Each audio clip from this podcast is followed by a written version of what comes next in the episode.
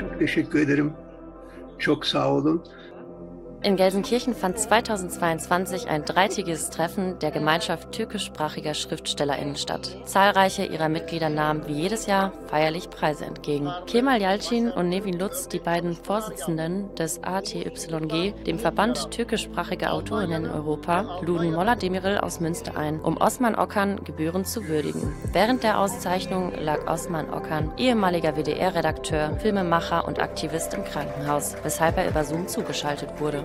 Als erster begrüßt ihn Schriftsteller Molla Demirel mit einer Rede, welcher seit 1972 mit ihm befreundet ist. Du hast nicht nur mich, sondern hunderte von Menschen, insbesondere meine Bekannten und Verwandten in Münster dabei unterstützt, in diesem Land Fuß zu fassen und Karriere zu machen.